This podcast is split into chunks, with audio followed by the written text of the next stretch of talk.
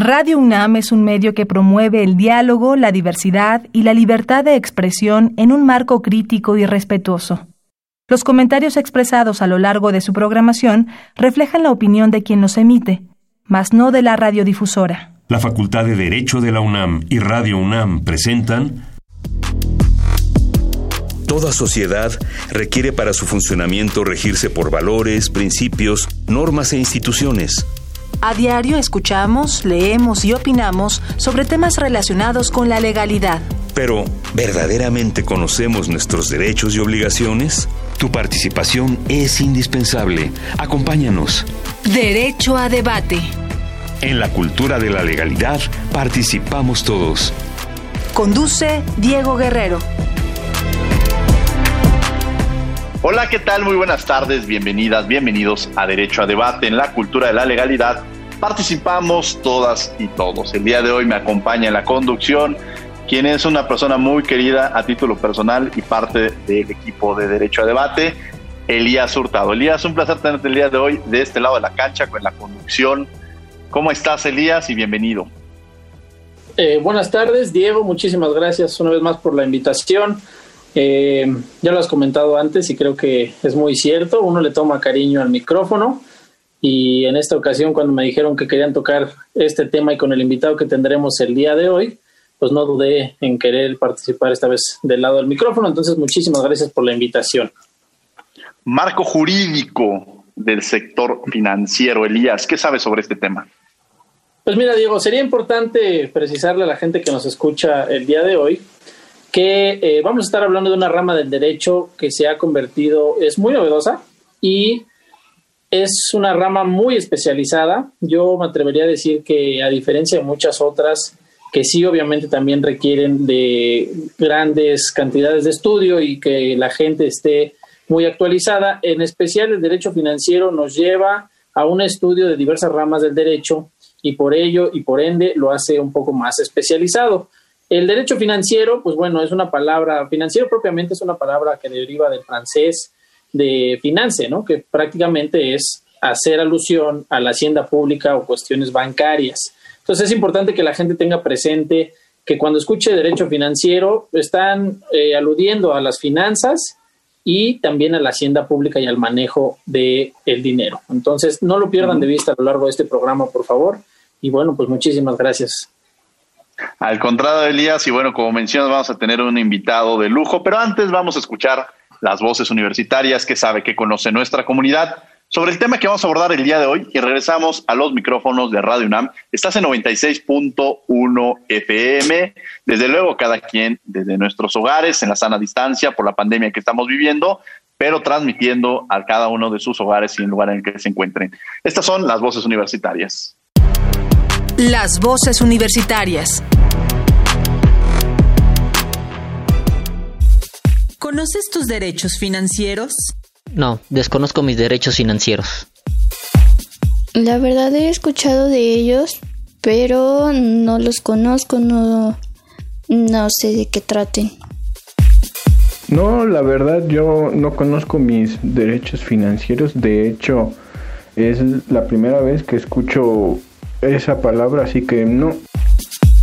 La verdad no conozco mis derechos financieros como tal, pero quiero suponer que es como cuando pagamos los impuestos y que ese dinero pues tiene que ser dirigido a servicios públicos y a, a cosas así, pero realmente no conozco bien cuáles serían mis derechos financieros. Síguenos en Instagram, Facebook y Twitter como Derecho a Debate. Bien, estas fueron las voces universitarias, lo que conoce nuestra comunidad sobre el tema que vamos a abordar el día de hoy. Bueno, me acompaña en la conducción alguien que es muy querido en esta producción y que desde luego se ha estado especializando en el tema financiero, interesado en este tema, entonces seguramente me lo va a querer robar el invitado que tenemos el día de hoy o seguramente lo va a estar trayendo, porque además tiene una característica que quiero yo resaltar en él y esa es la parte de formación. Siempre está trayendo muchos jóvenes y los está impulsando. Elías, para no adelantarme más, ¿quién es el invitado que tenemos el día de hoy? Pues mira, Diego, eh, sí es un programa especial. Estoy con dos de mis maestros en la carrera de Derecho. Eh, estará como invitado el doctor Jesús de la Fuente Rodríguez, quien, además de haber sido mi maestro de Derecho Bancario y Bursátil, es también director editorial de la Facultad de Derecho de la UNAM. Así que, doctor Jesús de la Fuente, bienvenido a los micrófonos de Radio UNAM. Bueno, queridos, queridos amigos, porque ahora son mis amigos, este, eh, aprecio mucho la invitación que me hiciera don Diego Armando Guerrero, conductor de este programa de debate, el derecho a debate en Radio UNAM, y, de mi joven eh, exdiscípulo, don Elías Hurtado Gómez, brillante alumno, y que pues me también me hizo la invitación y para mí es un gustazo, un honor y tocar pues un tema que lo he vivido, lo he vivido de la práctica, 40 años en el sector financiero, en diversos puestos de, relacionados con el aspecto operativo, pero al mismo tiempo de esos 40 años lo viví en la investigación, lo viví dando clases, entonces ha sido conjunto esos dos aspectos, teoría y práctica, lo cual pues siempre para mí ha sido muy enriquecedor. Estoy a sus órdenes, jóvenes, a sus órdenes. Gracias, querido doctor Jesús de la Fuente, a quien agradezco que esté el día de hoy aquí en, en Radio UNAM. Y bueno, hablar sobre esta figura del derecho financiero. Generalmente cuando uno entra a la carrera o algunos que conocen sobre el derecho, nuestro acercamiento es sobre ramas muy específicas, derecho penal, derecho civil, pero conforme vamos avanzando en la carrera vamos descubriendo un panorama inmenso de lo que es el derecho y nos vamos percatando de la importancia que tiene. Entrando en esta, en esta parte, me gustaría, doctor, que nos platicara qué es este derecho financiero y para qué nos sirve, para qué nos sirve quien nos está escuchando, para qué nos sirve quienes vienen quizá en su automóvil porque tuvo que salir a hacer algunas compras o que se encuentran en sus hogares en estos momentos, porque es importante el derecho financiero en la vida de, la, de cualquier ciudadano. Es así, en una forma muy sencilla, porque si usted quiere tener una cuenta, ahorrar, si lo hace en su casa, pues el dinero se le puede perder o no sé, le puede pasar muchas cosas. Pues acude a alguna institución a depositarlo. Si usted requiere un préstamo, porque todo el mundo a veces necesitamos préstamos para emprender un negocio, para eh, fundar algo, en fin, o para viajar. Pues a veces requerimos ir a una institución. Entonces, en el sector financiero hay cantidad de tipos de institución, cada una con un objetivo especial para la gente. O sea, bancos bancos para préstamos, para ahorro, para servicios, para pagos de luz, de todo lo que ustedes quieran ahí en un banco. Si ustedes quieren invertir en el mercado de valores, pues van a otro intermediario, una casa de bolsa. O sea, estas son instituciones del sector financiero que tienen una característica que están autorizadas, supervisadas, vigiladas por el gobierno. ¿A través de quién? De autoridades. Ustedes han escuchado mucho de las autoridades, a veces lo escuchan, que la Secretaría de Hacienda y Crédito Público detectó alguna irregularidad a través de la unidad de inteligencia financiera, de que hay manejos indebidos en el sector financiero, de, este, de, dinero ilícito. Bueno, la Secretaría de Hacienda está pendiente que no pase nada de eso, pero la Secretaría, para que ustedes se den una idea, es la máxima autoridad del sector financiero, la máxima autoridad. ¿Por qué la máxima autoridad? Es la que planea, es la que organiza, es la que evalúa, la que dicta políticas, la que interpreta las leyes, la que sanciona. Es, entonces, como máxima autoridad es la que lleva toda la cuestión política del sector financiero, pero tiene tres hijitos, tres hijitos que dependen de ella, y son las tres comisiones. Tres comisiones que ustedes han escuchado. Comisión Nacional Bancaria de Valores, Comisión Nacional de Seguros y Fianzas, Comisión Nacional del Sistema de Ahorro para el Retiro. Son los hijitos de la Secretaría de Hacienda, son desconcentrados, dependen de ahí de la Secretaría. Entonces, ah, pero tiene, tiene también, además de sus hijitos, pues tiene otros, otros que están relacionados con Hacienda. Tiene este organismos de protección que protegen a ustedes, público que los protegen y defienden. Proteger es ayudarlos a prevenir que no tengan problemas a través de leyes, a través de ordenamientos, a través de este de, de inspección, etcétera. Está previniendo que se maneje adecuadamente para que ustedes no tengan problemas. Y ahí tenemos dos organismos de protección y defensa. Ustedes los han escuchado la conduce Comisión, Comisión Nacional de Protección y Defensa al Usuario de Servicios Financieros. Ustedes como usuarios tienen a la conduce para poder protegerse y defenderse. Protegerse previamente, la conduce los protege cómo? A ver, pues simplemente ustedes han escuchado mucha información financiera que proviene al mercado a través de conducir para que ustedes tengan más cultura de lo que es el sector financiero. Se meten a la página de la Conducet y es de las páginas de las de las dependencias que tienen más información. Entonces van a encontrar a ustedes allí que revisa contratos de adhesión, que les lleva un registro de los contratos que celebran ustedes con el público, con, con las instituciones, para que antes de, de firmarle van ustedes y ahí en la página de la CONCE checan esos contratos para ver si van a poder cumplir, para ver si no hay una cláusula abusiva. Pero aparte, usted puede hablarle a la conducción y decirle, oye, no entiendo esto. O sea, los puede asesorar. Pero aparte, ustedes también ven, a ver, yo quiero saber cuál es el banco que tiene más problemas. Ah, pues ahí tiene una página la conduce, se meten ahí conduce y ahí viene una página en, este, donde ustedes pueden ver cuál es el banco que tiene más reclamaciones, que cobra más comisiones, que cobra más tasas de interés. Bueno, esas son la conducir. Ah, y cuando ustedes ya tienen un conflicto, ya, en un conflicto es cuando ustedes ya tienen un problema, señores, con alguna entidad. Entonces, ¿qué es lo que pueden hacer? Ir a una conciliación, a solicitar un arbitraje, a solicitar un dictamen o a solicitar que le nombren un asesor jurídico externo para que lleve el procedimiento ante una autoridad judicial. Bueno, eso es parte de la conduce. Y luego tenemos el IPAP, el Instituto de Protección al Ahorro Bancario. Proteger, proteger. Fíjense ustedes. Y, y bueno, ¿y a mí para qué me sirve este IPAP? Bueno, si ustedes tienen una cuenta en un banco, en un banco múltiple, en un banco de desarrollo. Ahorita le explico lo de los bancos de desarrollo.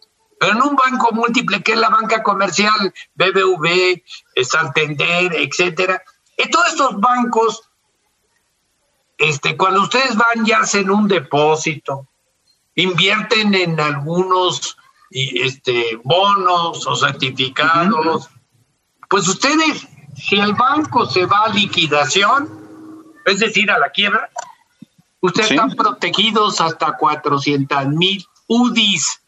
UDIs es una unidad de medida que el Banco de México fija su valor en esa unidad para efectos de que si el día de hoy un banco quebrara, ustedes están protegidos hasta 400 mil UDIs, que vienen siendo algo así como 2 millones 500 mil pesos el día de hoy. Ahora, si entonces...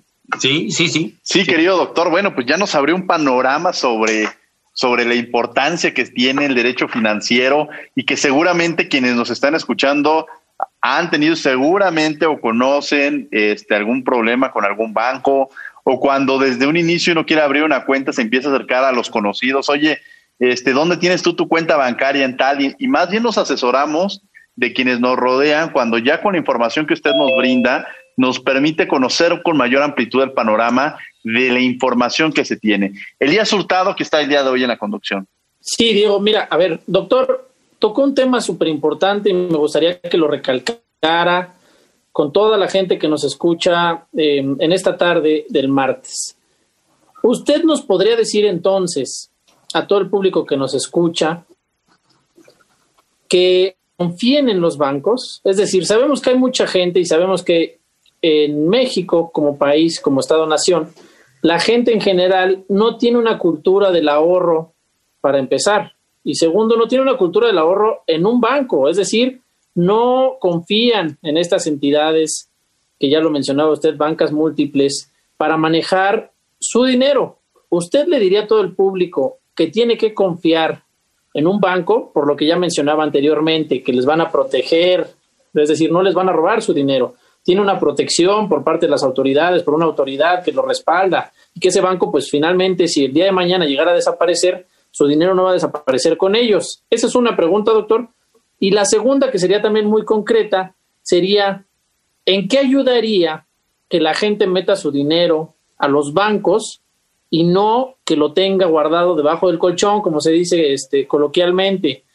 ¿Qué incentiva esto en un estado? ¿Qué, qué, ¿Qué efectos tiene el hecho de que la gente guarde su dinero en un banco y no lo tenga nada más abajo de su colchón o en su casa? Por favor, doctor de la Fuente.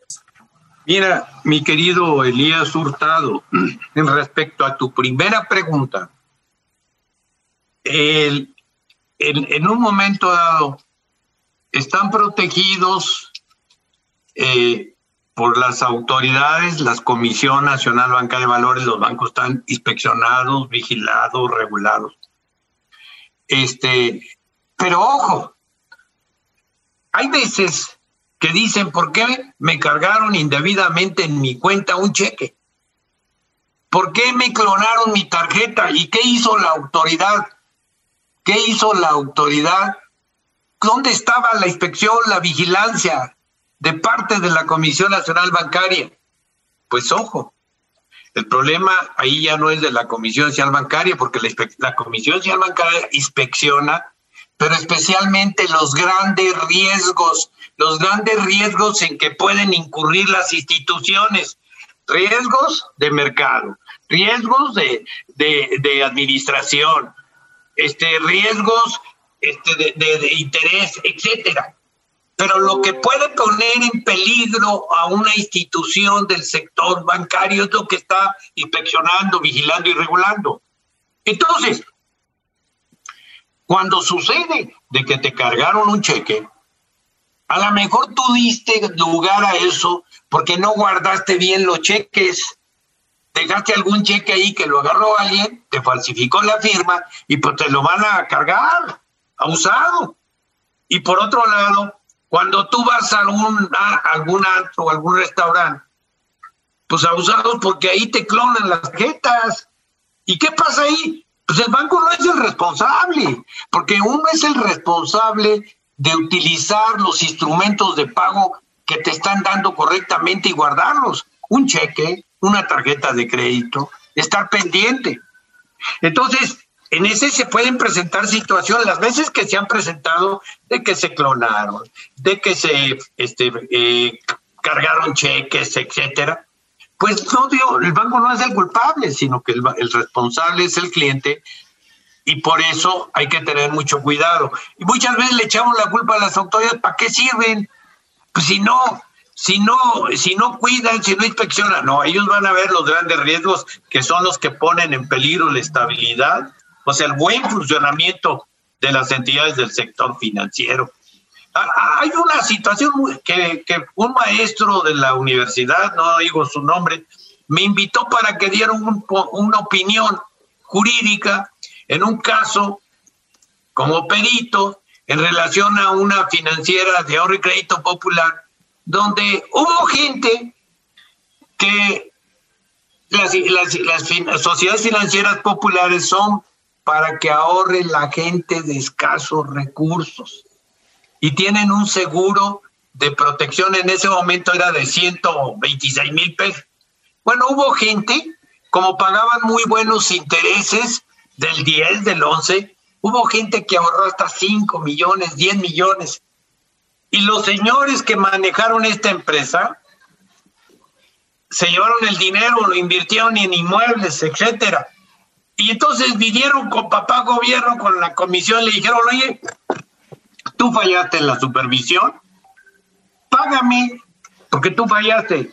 No, el problema es la ignorancia de la ley no justifica. Si ellos sabían que era para ahorros pequeños y que tenías una protección hasta 126 mil pesos y metes 10 millones, yo me pregunto, pues no se justifica eso. Entonces son responsables de sus inversiones, ahí no los pueden estar asesorando. Entonces, cuando el gobierno, sus funcionarios dan lugar en los bancos, en los bancos, los funcionarios en un momento dado cometen irregularidades de que si yo voy a un yo voy al, al banco, a la caja, y deposito un cheque y no me lo registraron en mi cuenta el cajero, el banco es responsable por la actuación de sus funcionarios, de sus empleados, en relación a las operaciones que realicen. Entonces, ahí están protegidos. Este, pero ya fue concretamente un problema de un funcionario, un problema, y ahí la, la ley de instituciones de crédito defiende al público y es responsable, es responsable el banco por sus funcionarios y empleados en cuanto se refiere a las operaciones que realizan con el público. A ver, en esa parte que decía doctor eh, eh, hace un momento en el tema de, bueno, que uno es responsable si le roban un cheque o si le clonan en un momento determinado una tarjeta en algún establecimiento. Eh, ¿Qué pasa? O de alguna manera existe una responsabilidad o hay una respuesta por parte del banco en estos supuestos en el cual, bueno, pues al final de cuentas también está, este, eh, el banco tendría de alguna manera la responsabilidad de establecer los candados necesarios para que no se pudieran generar ese tipo de bloqueos. ¿Hay alguna responsabilidad por parte de los bancos, alguna respuesta? En cierto tipo de caso habríamos que ver cada caso. Pero si en un momento yo voy a un antro y me cargan, me clonan la tarjeta, pues ahí es por descuido. Pero si yo voy a un, a un, a, un cajero, por decirte, a un cajero, este, y, el, y el cajero se traga mi tarjeta y luego resulta que esa tarjeta que se cargó la usaron, pues ahí hubo responsabilidad de algún funcionario que utilizó esa tarjeta. Se tendría que ver cada caso en concreto. O si, o si yo en un momento dado, fíjense ustedes lo importante que es este. Las instituciones solicitan que de inmediato de este soliciten que se bloquee la tarjeta cuando se la pierden o se la roban. Pero si yo no informo y se siguen utilizando, debo de hacer el reporte y tomar nota del reporte. De reportarla, tomar nota del reporte y el banco este, va a bloquearla y el banco tiene seguros que protegen contra ese tipo de situaciones. Entonces, este, por lo general, te pagan cuando tú haces el reporte a tiempo. Claro. No, y ahorita pasa cotidianamente. Yo he perdido muchas de mis eh, tarjetas en estos días. Más, nunca perdí yo mi tarjeta, pero ahora como yo no la quiero meter a la, a la cartera de inmediato, sino uno la está desinfectando, y la meten otra cosita, pues entre que la encuentro, yo lo que he hecho más bien es, la, es más, la primera hasta me la dieron gratis, porque si este nunca la ha perdido, ¿no? Pero ya las subsecuentes decían, bueno, pues ya este, ya es cotidiano que esté, y yo lo primero que hago, creo que en un tema de responsabilidad es, probablemente al otro día me aparezca en un pantalón, ¿no? Seguramente, o en el saco. Pero eh, en tanto sucede, la idea más bien es, es, es bloquear la tarjeta. Incluso este sería un mensaje para quienes nos están escuchando de que si detectan que no está su tarjeta o, de, o en automático desde que reciben este, un cargo no reconocido, bloquear la tarjeta y comunicarse con su banco, porque también en, en esa parte recae la responsabilidad. Incluso, pues ya hay muchas este, eh, eh, eh, aplicaciones que nos informan de los, de los gastos que están generando y esto nos ayuda mucho. Elías Hurtado, que me acompaña el día de hoy en la conducción, pero que desde luego es parte. Nomás para terminar, se tendría que ver caso concreto, cada caso, para determinar hasta si hay responsabilidad banco, no hay responsabilidad, pero así, en términos generales, el responsable primero de su uso es el titular, lo mismo que los cheques o algún otro medio. Este, Y segundo, sería ver, cuando ya sucede el caso, cuál sería la situación específica para ver hasta dónde alcanza la responsabilidad de un banco. Elías Hurtado, y además... Sí. Sí, Elías Gracias, adelante. Diego. Sí, mira, a ver, doctor, este, siguiendo un poquito con todo lo que comentaba, eh, para quienes apenas nos están sintonizando, pues bueno, estamos hablando del de, eh, sector financiero en general y de cómo funciona. El doctor Jesús de la Fuente Rodríguez, nuestro invitado del día de hoy, nos ha mencionado ya quiénes son autoridades, eh, qué es un banco múltiple, que son estos bancos pues comunes y corrientes que todos vemos ahorita por cómo van caminando en la calle o, o como van en su carro. Pero doctor, entra también una figura que me, que me gustaría preguntarle, que se vuelve sumamente importante e interesante para los países en general. Es el caso de, la, de las bancas o las instituciones de bancas de desarrollo. ¿Qué sería un banco de desarrollo, doctor? ¿Cuál es la diferencia que tiene un banco de desarrollo a diferencia del banco múltiple que uno ve todos los días en la calle? Bueno, por favor, doctor. Sí, en primero hay que explicarle a las personas que hay dos tipos de bancos, bancos múltiples y bancos de desarrollo. El banco múltiple es la banca comercial, la banca donde ustedes van a hacer depósitos, retiros, préstamos, servicios, etcétera. Ese es un banco mercantil, un banco comercial. El objetivo de un banco múltiple es pues obtener lucro, ganar. El, Banco de Desarrollo es un banco que crea el Estado, que crea el Estado con base en sus facultades de la Rectoría del Desarrollo Nacional, con base en el artículo 25 constitucional. Pues el Estado lleva la Rectoría del Desarrollo Nacional y dentro de ese desarrollo de la Rectoría, pues crea cierto tipo de instituciones que sirvan para propiciar el crecimiento económico y de ayudar a determinados sectores de la población. Y entonces tenemos un banco de desarrollo, es una sociedad, es una sociedad. El banco múltiple es una sociedad anónima. El banco de desarrollo es una sociedad nacional de crédito. Es otro subtipo de sociedad. Esta, su característica principal es que es el gobierno es el que la controla. El gobierno es el que controla los bancos de desarrollo.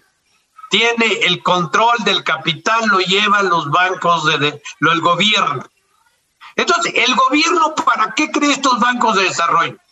Ah, pues yo quiero crear un banco para de desarrollo para, para que ayude a la pequeña y mediana empresa. Ah, bueno, ahí tenemos un banco nacional financiera, que su objetivo uno de los importantes es ayudar, apoyar con créditos, capacitación, asesoría a la pequeña y mediana empresa. Acuérdense ustedes que muchas veces en nuestro país, donde hay una gran po pobreza y desempleo, el gobierno tiene que apostarle a propiciar el desarrollo de la pequeña y mediana empresa, porque es el primer paso. Los alemanes le han apostado a la mediana empresa. Y esto en, en, Alemania se ha democratizado mucho el capital y su desarrollo y su crecimiento. En, el, en México hay una concentración de capital en grupitos. Entonces tenemos que apostarle a democratizar más el reparto de la riqueza, propiciando como primer paso el desarrollo de la micro, pequeña empresa. Entonces, pues la gente debe de apoyarse con este. Y luego ya viene otro segundo paso, pues una mediana empresa. Y luego una gran empresa. Y así, a través de esto, el gobierno, a través de Nacional Financiera, propicia ayudar a los micro, pequeños y medianos empresarios. Pero tenemos, a ver, yo soy un, yo soy un miembro de, yo soy, yo soy un miembro del ejército. Pues yo, si yo soy soldado o miembro de, la Armada de México o de la Fuerza Aérea, pues mi lugar es donde yo estoy como miembro del ejército, son lugares que se encuentran en la República, en lugares lejanos donde están las instituciones de crédito. ¿Qué hizo el gobierno? Para que los miembros de las Fuerzas Armadas del Ejército tengan un banco en los lugares donde están, bueno, se creó el Banejército. Entonces, el Banejército les da, les, ahí pueden hacer depósitos, pueden hacer retiros, pueden contratar créditos, pueden pedir servicios, pueden mandarle a su familia porque están en otros lugares, mandarles cuando cobran. Entonces, ahí en este banco es un banco de desarrollo para lo exclusivo de los miembros de la Fuerza Armada. También puede ahorrar público, sí, sí puede ahorrar, pero los lugares donde están las oficinas, pues no están muy ad hoc para todo el público. Y queremos otro, banco de desarrollo que al Estado le interesa porque tienen objetivos prioritarios que al Estado le interesa realizar. Bueno, los viejitos, pues ahora, bueno, yo todavía no me dan mi, a ver si me la mandan, mi pensión, mi pensión, que no me la han mandado, a ver si me la mandan. Entonces, los viejitos que reciben pensión ya lo van a recibir a través del banco. Ustedes tenían contratado Banco Azteca y a Banco Azteca ahí les daban una tarjeta y ahí iban y disponían esto, etcétera. El gobierno creó un banco de bienestar. Era, era una sociedad Bansefi que ya estaba constituida, pero la transformaron en el Banco de Bienestar. ¿Para qué sirve este Banco de Bienestar? Bueno, mire, en muchos lugares de la República no hay instituciones del sector financiero. No hay. Entonces la gente tiene que bajar de pueblos a un lugar donde hay un banco para hacer un pago, para pedir un préstamo, para pedir un servicio. Y es un problema porque no hay en toda la República. El gobierno comenzó con 500 bancos que están siendo construidos por el ejército y quiere llegar a seis mil y pico, siete mil y pico. ¿Para qué? Para que en toda la República la gente le va a servir para las gentes que están sujet, están este, inscritas en algún programa social, ahí, en sus lugares de origen, sin que haya triangulaciones, vayan y cobren su pensión, o los jóvenes emprendedores, este, o todos los que reciban becas o algún beneficio social, este Banco de Bienestar va a estar ahí en esos lugares donde ya pueden y van y lo cobran. Pero ojo, y un aspecto muy importante que yo creo que no se ha visto de este Banco de Bienestar es que las personas que no tenían una institución de crédito en sus lugares, por, porque hay lugares este, lejanos en la sierra o lugares incomunicados, pues ahora van a tener ahí su banco de bienestar. Y ojo, esto va a permitir que la gente que esté ahí en el pueblo o en el lugar pueda acudir y, hacer un trámite, hacer un servicio, no solamente los de beneficiarios. Y esto va a ocasionar que se beneficie muchísima gente. Ese es un sentido de un banco de desarrollo y hay otros bancos de desarrollo. Si yo vivo en la sierra y fabrico, hay, hay un ejemplo muy importante y se los comento a ustedes porque a mí siempre me ha encantado ese ejemplo, porque yo lo vi. Hay lugares en la sierra y en Guerrero, donde la gente, en las comunidades, este, juntaron un grupo de mujeres y empezaron a pintar este, pañoletitas de esas de seda que se ponen las mujeres en el cuello. Y les empezaron a poner colores así, colores de la cultura mexicana, muy fuertes, muy, pues, muy atractivos, muy llamativos. ¿Y qué pasó? Pues vino una empresa de allá de, de Europa, de París, y les compró todo esto. Les compran no muy justo, pero bueno, pero les dan oportunidad de tener trabajo, de propiciar desarrollo, etcétera. Y esto propicia que esas comunidades puedan ir desarrollándose, creciéndose. Por eso es importante entonces estos bancos de desarrollo que ayudan a que pueda, que ayuda a que puedan las comunidades de escasos recursos a través de, de estos bancos de desarrollo, propiciar que exporten productos mexicanos hacia el exterior. Este es el Bancomex, Banco de Comercio del Exterior, que no solamente les va a poder dar un crédito, bueno, siempre y cuando sea viable. Hay mucha gente que pone, fabrica muchos productos, pero el Banco de Comercio Exterior tiene un, eh, publica qué es lo que requieren en otros países, les da asesoría de qué leyes tienen que cumplir, de qué aspectos fiscales. Todo esto puede propiciar el desarrollo y crecimiento de nuestro país y hay que impulsarlo. Y por último, ya no quiero enfocarme más a estos bancos porque ya perdí mucho tiempo. Yo tenía otras ideas, pero este, más último, ustedes a veces, por ejemplo, los que viven en Guadalajara, pues el transporte de Guadalajara fue financiado por Banobras. Banco, este, este es un banco que propicia el desarrollo de municipios, de estados de la República. Parte del metro de Monterrey le metieron recursos también Banobras para apoyar.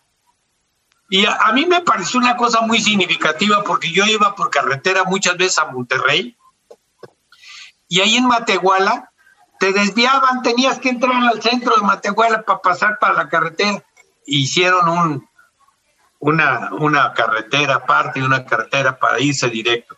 Bueno, eso es parte de Banobras y así hay otros bancos de desarrollo, pero ya no los quiero fastidiar con esto, ya creo que ya entendieron que los bancos de desarrollo tienen objetivos prioritarios que al Estado le interesa desarrollar el campo, los municipios, los estados, la pequeña, mediana empresa, este, etcétera, etcétera. Bueno, estoy a sus órdenes, jóvenes. Elías, continuamos contigo. Muchas, que además eres un apasionado del tema. Sí, no, sin duda me encanta este tomar de nuevo clase con, con quien fue mi maestro, ¿no? Eh, este tema, bueno, pues no deja de ser interesante, no quiero que lo pierdan de vista. Y nada más para complementar un poco el, el comentario del doctor en las bancas de desarrollo. Recuerdo que se nos dice siempre que la banca de desarrollo es una banca de segundo piso, para que les quede más claro.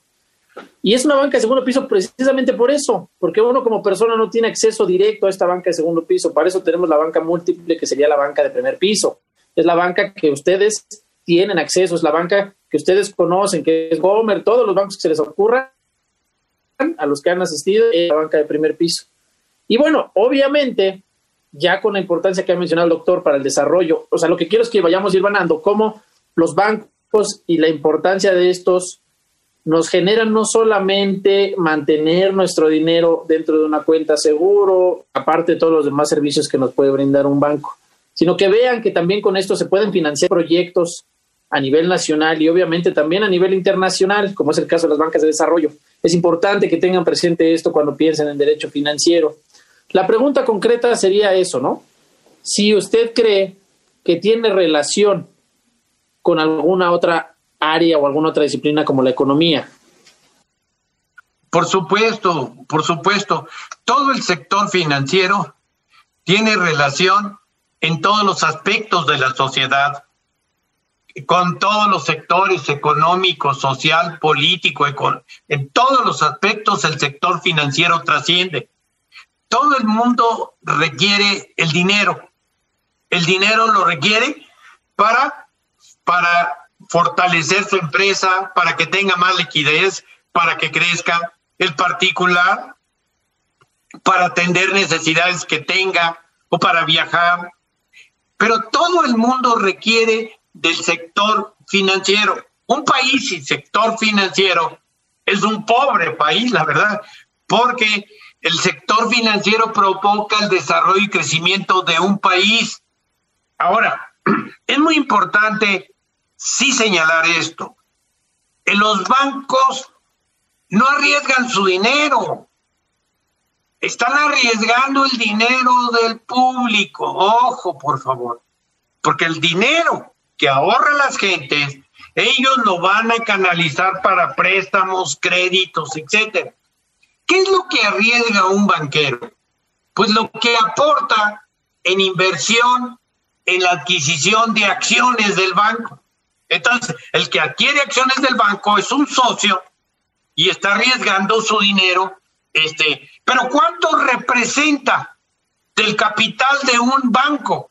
Pues representa el 10% lo que arriesgan y el 90% pues del público. Pero no se preocupen público, porque por eso hay la inspección, por eso hay la vigilancia, por eso hay la regulación, por eso hay sanciones, por eso hay delitos, porque si un funcionario se quiere pasar de listo y en estar retirando indebidamente alguna cuenta, su conducta se tipifica como un delito bancario y hay delitos que son graves que no permiten en un momento dado, que no permiten en un momento dado, en base en estos delitos, que salgan bajo fianza.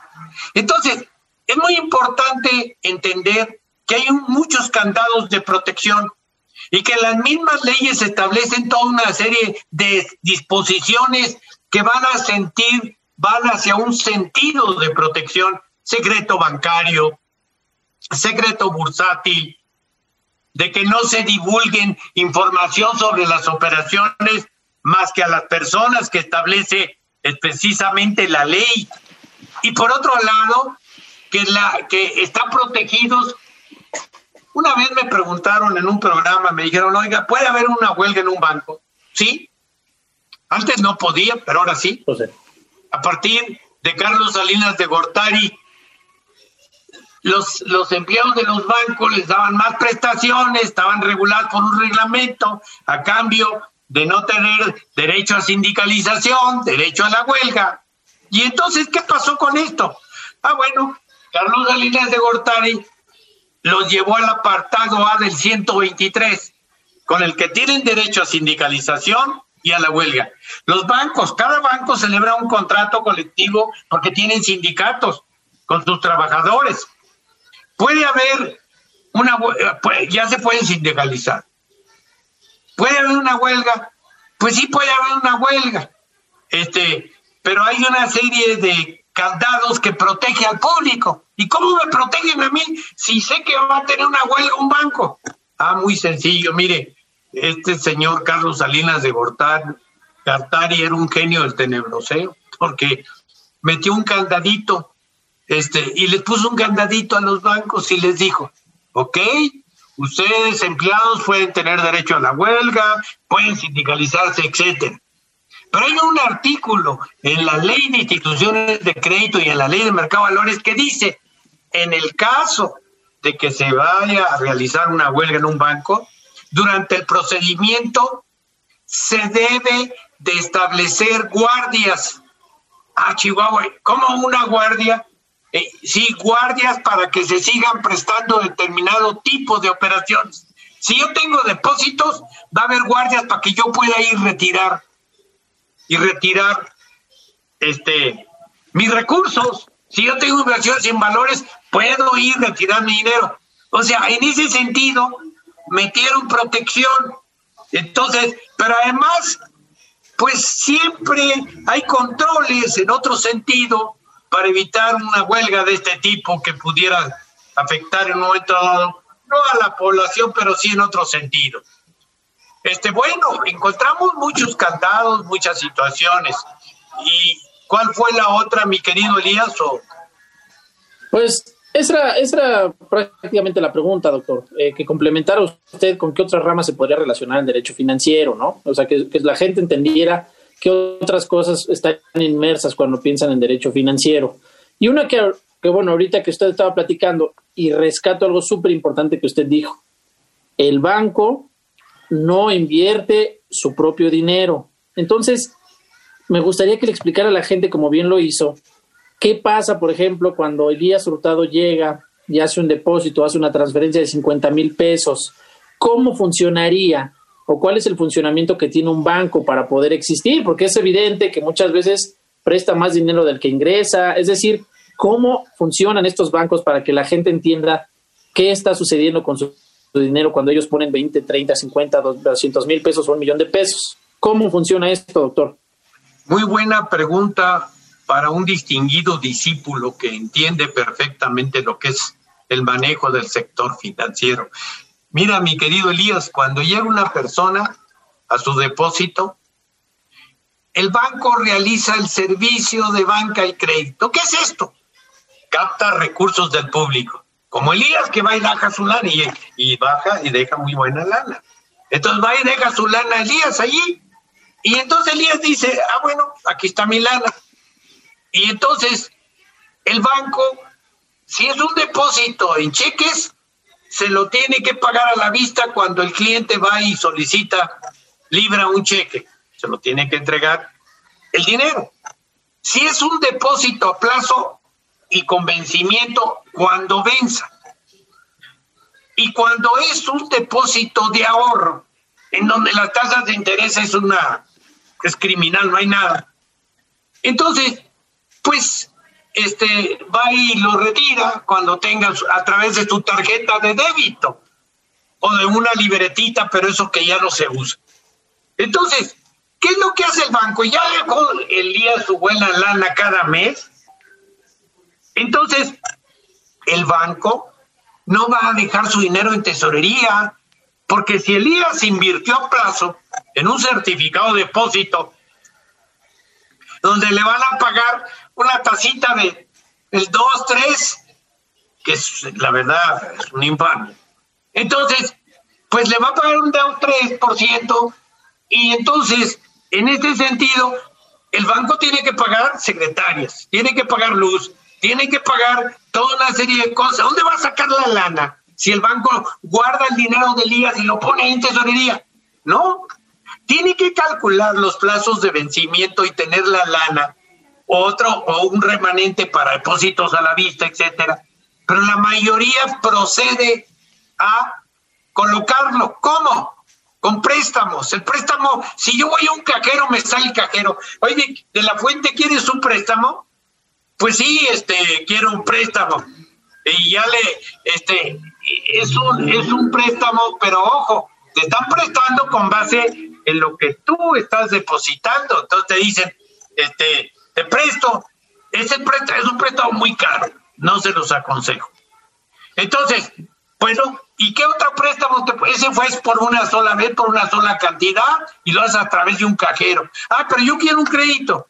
Ah, para un crédito ya tienes que celebrar un contrato de apertura de crédito y la ley te establece que debe de tener cierto perfil y cierto tipo de características a quien le vas a prestar, porque el dinero, como no es de ellos, y el dinero que están arriesgando al público, en la ley se establece claramente un artículo de quien va a solicitar un crédito qué característica debe ser solvente, qué debe de tener este, sus antecedentes, etcétera. Y entonces ya es un crédito a través de un contrato de apertura de crédito. Bueno, Doctor, sí. Perdón, y para, me gustaría en esta parte que usted está mencionando adicionar a lo que decía Elías el tema de las inversiones. Seguramente están estas figuras de que solicitan un préstamo, aquellos que quieren este, eh, pues que requieren, que tienen otras condiciones o que quieren sacar dinero, pero hay personas que están y que quieren invertir su dinero. Y en este panorama que nos muestra, en este 2, 3%, pues quizá es lo, lo adecuado, podría ser lo más cercano, como al inicio del programa usted decía, era pues los bancos para no tener guardadito tu dinero abajo del colchón y se te pierda, ¿no? ¿Qué opciones tendría eh, aquellos que nos están escuchando para invertir también su dinero? Que es otra de las alternativas que se muestra, ¿no? El que tiene mucho dinero no invierte en bancos, para acabar pronto. El que tiene mucha lana no invierte en bancos. ¿En qué invierte? En bienes inmuebles, en el mercado de valores, que puede hacerlo el mercado nacional o en valores extranjeros. Ese, ese es, es el tipo de inversionista que tiene un perfil especial pero el mediano, el pequeño inversionista, que no tiene, no tenemos la, pues lo que queremos es, cuando menos que no nos roben el dinero y ya lo ponemos ahí en una inversioncita que a lo mejor no te da casi nada.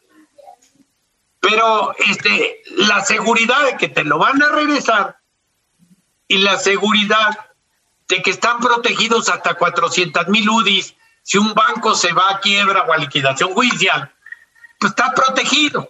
Y, hay gente que ahorra toda su vida, pequeñas cantidades, y ahí lo va dejando, porque no tiene otra expectativa ni tiene otra cultura financiera. Para que pueda invertirlo en algún instrumento, pues si yo estoy pagando renta, en lugar de que pague renta, mejor me voy y compro una vivienda de interés social en lugar de, o hago un crédito de interés social para tener mejor mi vivienda, que es fundamental.